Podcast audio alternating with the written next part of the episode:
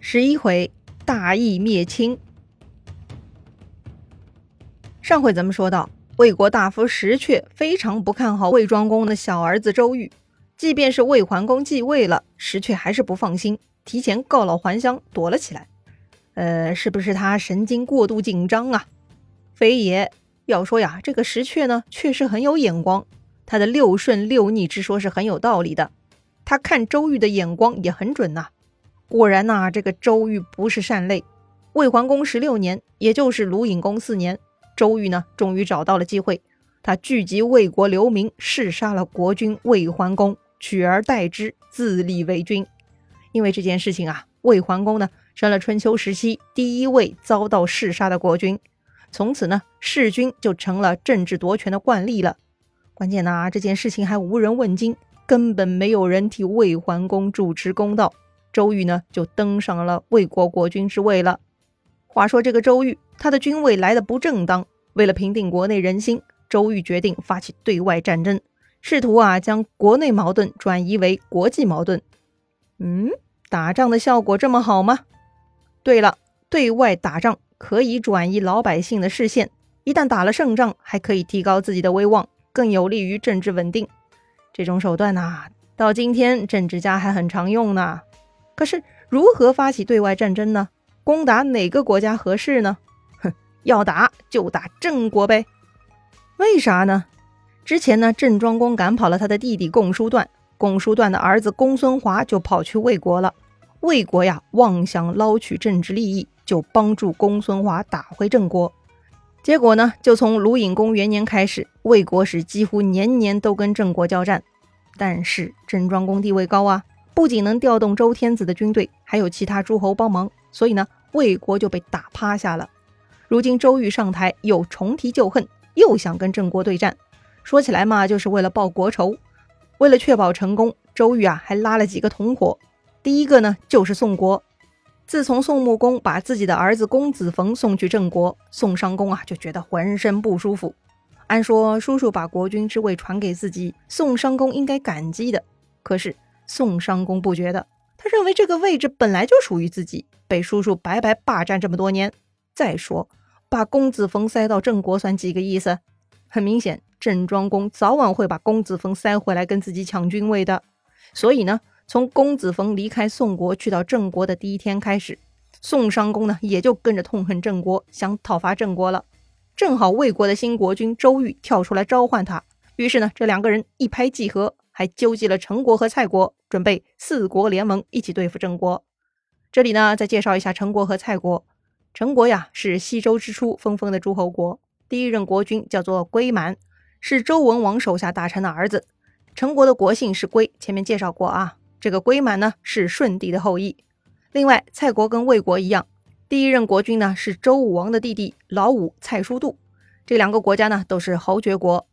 陈国和蔡国呢是友好邻邦，互相通婚，历来关系很好，所以啊总是一致行动。他们呢就是跟着捡便宜的角色啊。就这样，这个四国联军呢跑去围攻郑国的东门，但是围了五天没啥进展，只好撤兵了。五天真的是天大的笑话哈！这群乌合之众，光是赶路都不止五天，远的得有一个月吧？哎，居然围了五天就撤退了，显然策略有问题呀。要么就是准备不充分，要么呢就是部队能力太差了，无功而返。四国联盟也不高兴，咋办呢？得搬救兵，还得再找同盟加入。于是宋国就出面找鲁国帮忙了。攻打郑国，好像有些师出无名啊。鲁隐公呢没有一口答应，他呢找大夫仲仲商议。仲仲是谁呀？仲仲啊是鲁隐公叔叔仲父的儿子，叔叔仲父在隐公元年就去世了。尹公就问仲仲了：“魏周瑜这个事儿你怎么看呢？”仲仲说：“呀，魏周瑜杀掉兄长而自立，那就是作乱。况且周瑜对百姓残暴，很不得人心。妄图依靠这种方式安定君主之位，一定不能避免灾祸，必然会失败的。”尹公觉得仲仲很有见地啊，这个周瑜显然会自取灭亡的。于是，当四国联军准备在秋天第二次讨伐郑国的时候，鲁隐公断然拒绝了宋襄公的邀请，是不肯派兵。可是呢，鲁隐公的权威不足啊，他有个野心勃勃的叔父宇父就跳出来自说自话了。哎，就算尹公不同意，宇父呢还是坚持带兵出征了。于是呢，《左传》记录，在鲁隐公四年的秋天，五国联军再度进攻郑国。果然呐，人多势众，这回有成效了啊！联军胜利，郑国失败。联军抢到了很多战利品，就连鲁国也抢到了郑国的粮食作为战利品带回来了。郑庄公没想到哈，堂堂一头雄狮，居然莫名其妙被一群野狗给偷袭了。此仇不报非君子啊！接着呢，郑庄公就开始策划报仇战争了。在介绍郑国反扑之前呢，咱们先把魏国的故事讲完。说回那个鼓动这次战争的周瑜哈，既然对外作战胜利了，按说周瑜的计策也成功了，是不是周瑜就获得民心了呢？哼，老百姓啊还是不买账，大家呢还是看不上周瑜。那咋办呢？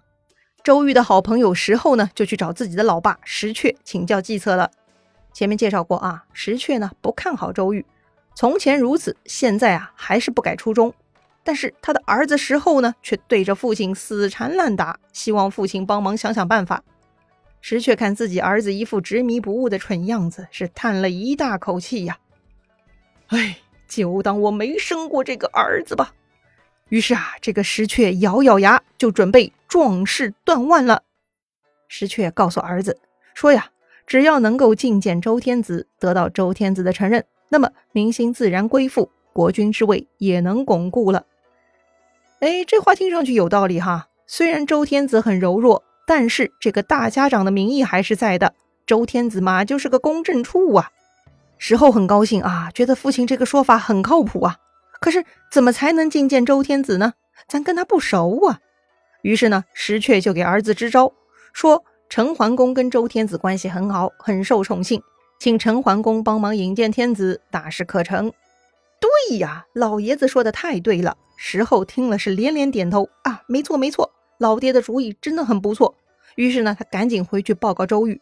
果然，周瑜一听也是茅塞顿开，立刻就带上石厚起身去陈国了。这么说来，这个石阙是想通了，改变立场了，看到大势不可逆，出手帮周瑜了？非也，石阙这个人呐，心智很坚定，他一早就否定了周瑜，现在看到周瑜穷兵黩武，更不会改变主意。石阙呢，这就是给周瑜以及他的亲儿子石厚下了一个圈套呢。待石厚一离开呢，石阙立刻秘密派人去陈国给陈桓公送信。石阙在信中说：“周瑜和石厚就是杀害魏国国君的凶手，是魏国的祸患。我石阙年老体迈，无能为力平定国家祸患，所以恳请陈公以大义为重。”务必在周瑜他们到达陈国之时将他们杀掉，那将是对魏国最大的帮助啊！陈桓公接到石阙的信，大为震惊啊！没想到魏国还有石阙这样的贤臣。虽然陈桓公几个月前刚刚跟周瑜合作进攻了郑国，但是从长远计，周瑜这种弑君夺位之人不值得支持啊！于是呢，陈桓公最终决定配合石阙，站在正义这一边。话说周瑜他们到达陈国，发现一切都很奇怪。先是见不到陈桓公，之后呢，居然被羁押起来，也没有任何说法。扣留一国国君，这算什么情况啊？周瑜和石厚都非常吃惊，到底这个陈桓公哪根弦搭错了呀？正当他们在疑惑呢，陈桓公那边已经派人送信去魏国了。石阙接到陈国来信，立刻安排两个人去陈国，一个呢是魏国的官员，名叫丑。他呀负责杀周瑜，另一个呢是石阙的家臣，名叫杨坚，他呢负责杀石阙的儿子石厚。于是啊，就在这一年，鲁隐公四年的九月，周瑜和石厚呢都被杀掉了。哎呀，这个石阙真是大义灭亲啊！《左传》评价石阙是一位纯臣，哎，纯臣，纯洁的纯啊，就是特别忠于国君的臣子啊。他痛恨周瑜和石厚作乱。杀掉他们，大义灭亲，令人叹服啊！不过呢，这个陈桓公也不简单啊。一个是魏国的新国君周瑜，另一个是魏国老臣石阙。陈桓公居然选择了石阙，可见石阙是站在道义一边，而陈桓公呢，似乎也是蛮讲道理的啊。其实啊，更深一层来说，被周瑜杀掉的魏桓公，其实也是陈国人的后代。魏桓公的生母戴归，那就是陈国公室之女嘛。这个混蛋周瑜居然杀了陈国人的后裔，确实该死。说回魏国啊，突然间国君又没了，咋办呢？赶紧找合适的人继承呢。魏桓公没有孩子，所以呢还得找他的弟弟来继承。于是呢，他另一个在外当人质的弟弟就撞大运了。这个人呢名叫公子敬，此人早年呢在邢国当人质，这会儿呢就被魏国人迎回来当国君了。这简直就是鹬蚌相争，渔翁得利呀！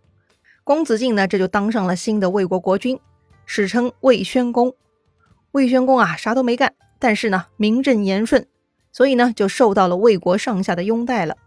有趣吧？这就是周礼在人们心中的影响了。那么周瑜被杀了，郑庄公还会继续报复魏国吗？精彩故事啊，下一回咱们接着聊。